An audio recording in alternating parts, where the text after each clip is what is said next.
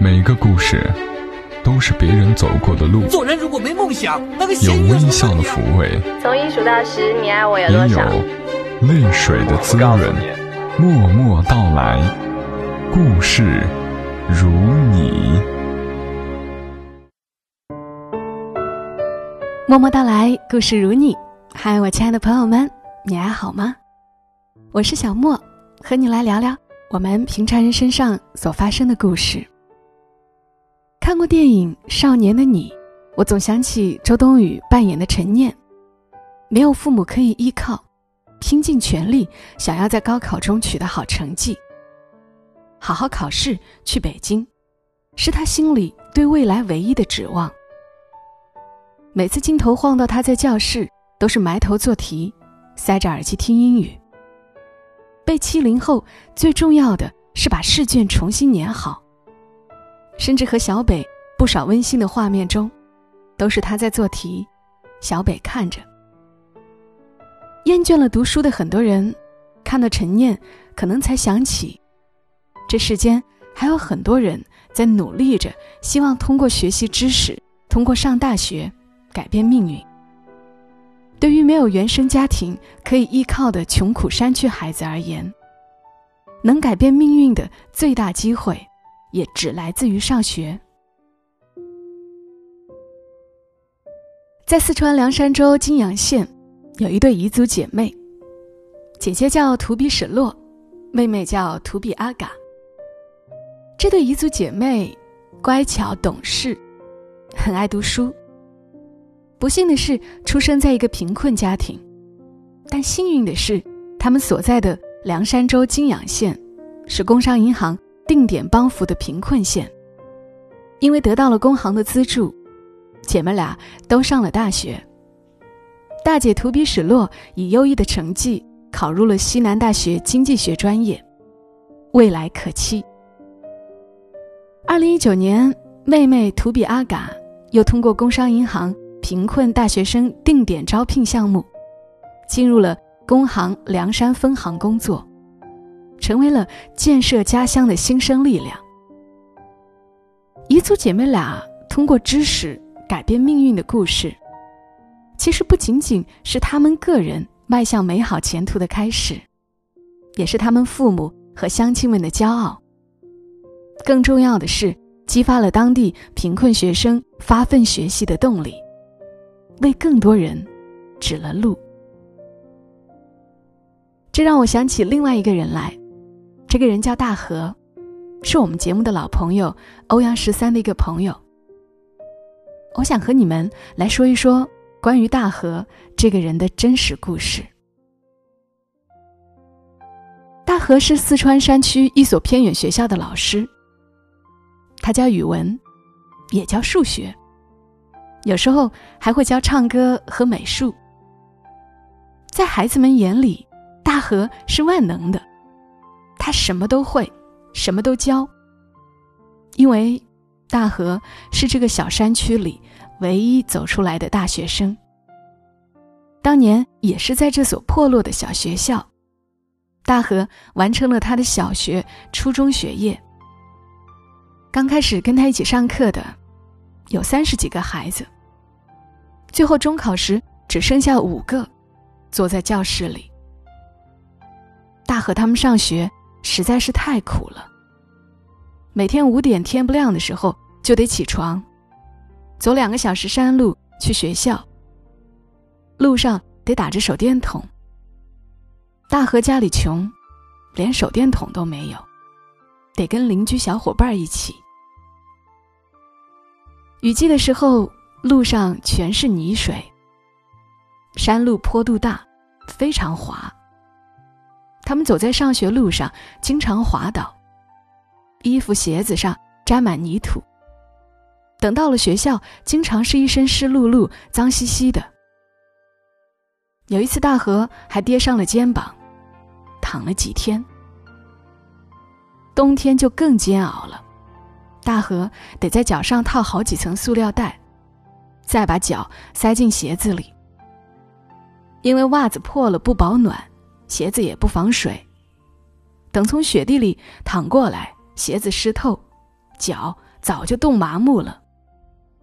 即使到了学校，也是煎熬。教室里的好几扇窗户都破了，刺骨的寒风时不时从纸糊的破洞里窜进来，吹得人头皮发麻。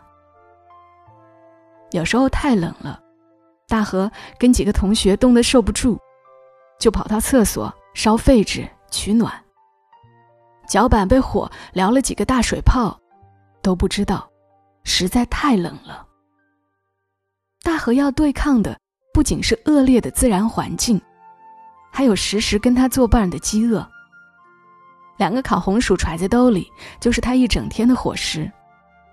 不到中午的时候，大河就饿了，他只能低下头闻闻桌兜里的红薯甜味儿，强忍着饥饿。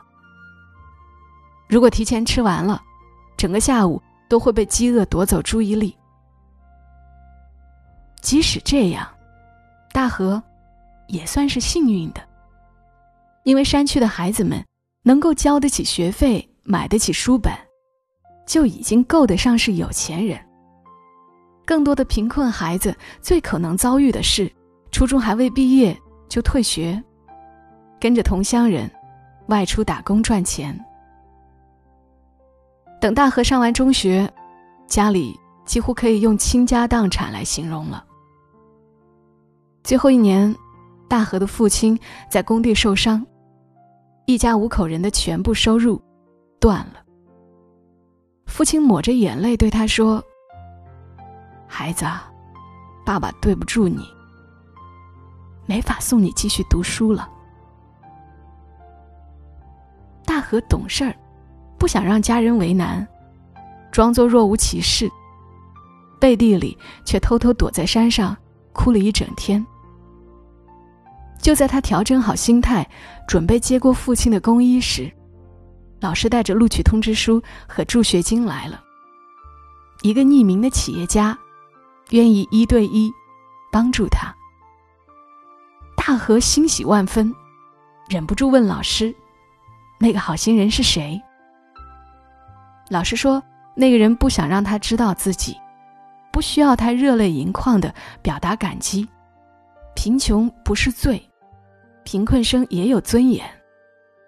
一个没有尊严的人，很难成为对社会有用的人。你只需要做好你自己，就够了。大河没再问，这个资助自己的好心人到底是谁。但是他记住了那些话。等到大学毕业时，他成了当地近些年唯一走出来的高材生。所有人都觉得大河跟他的家人熬出头了，但谁也没想到，大河选择回来当老师，继续蹲在这个山沟沟里。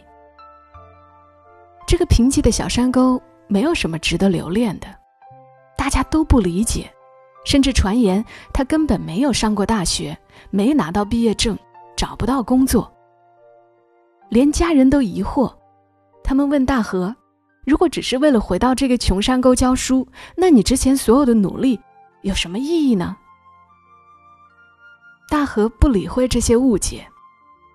他说：“我现在做的事，比一份在大城市朝九晚五的工作更有意义。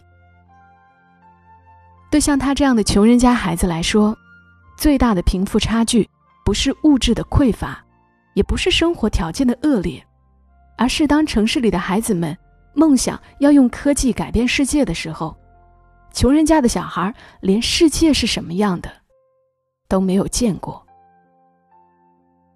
人和人最大的差距，不是财富，而是认知。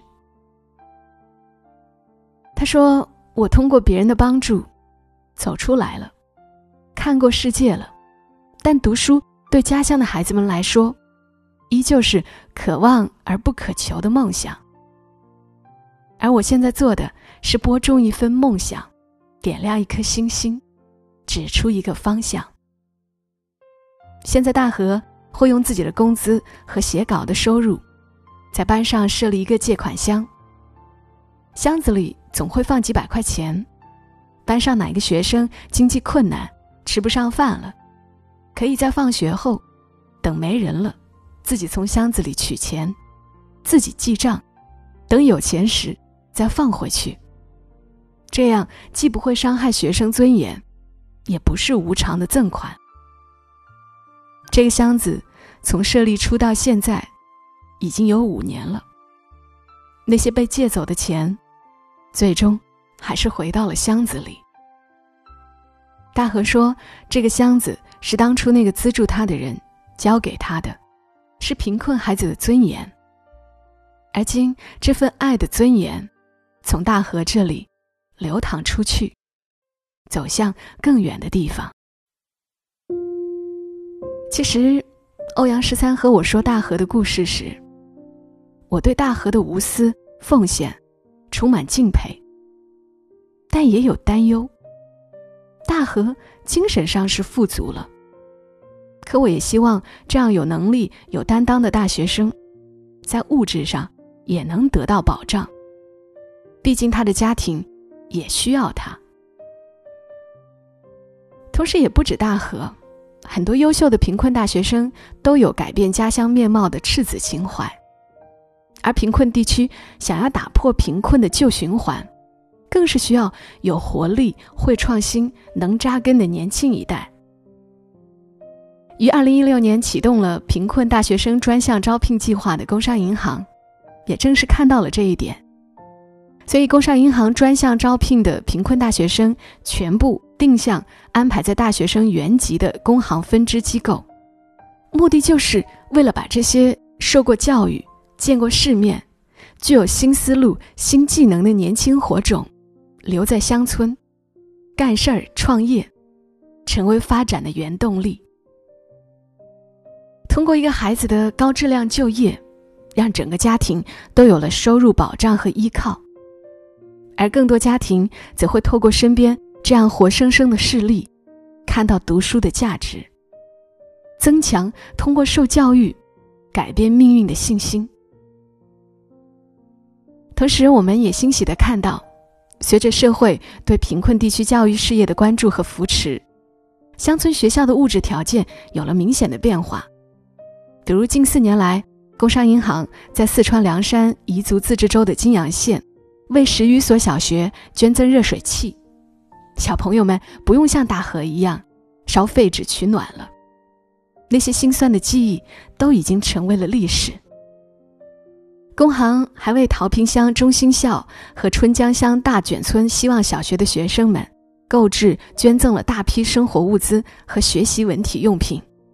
联合多家儿童基金会共同发起儿童健康教育与医疗扶贫专项公益基金。在全国，工行还派出了一千三百多名扶贫干部、志愿者、支教老师，到一线帮助孩子们在爱中有尊严。有保障的成长，我们都说教育是未来和希望，再穷不能穷教育。小莫希望在未来，我们还能够听到更多山里的孩子通过知识改变人生的故事。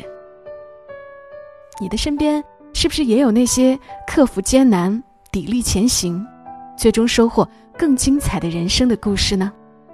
也欢迎你在评论区分享出来。今晚节目就陪伴你们到这儿，祝你们一夜好眠。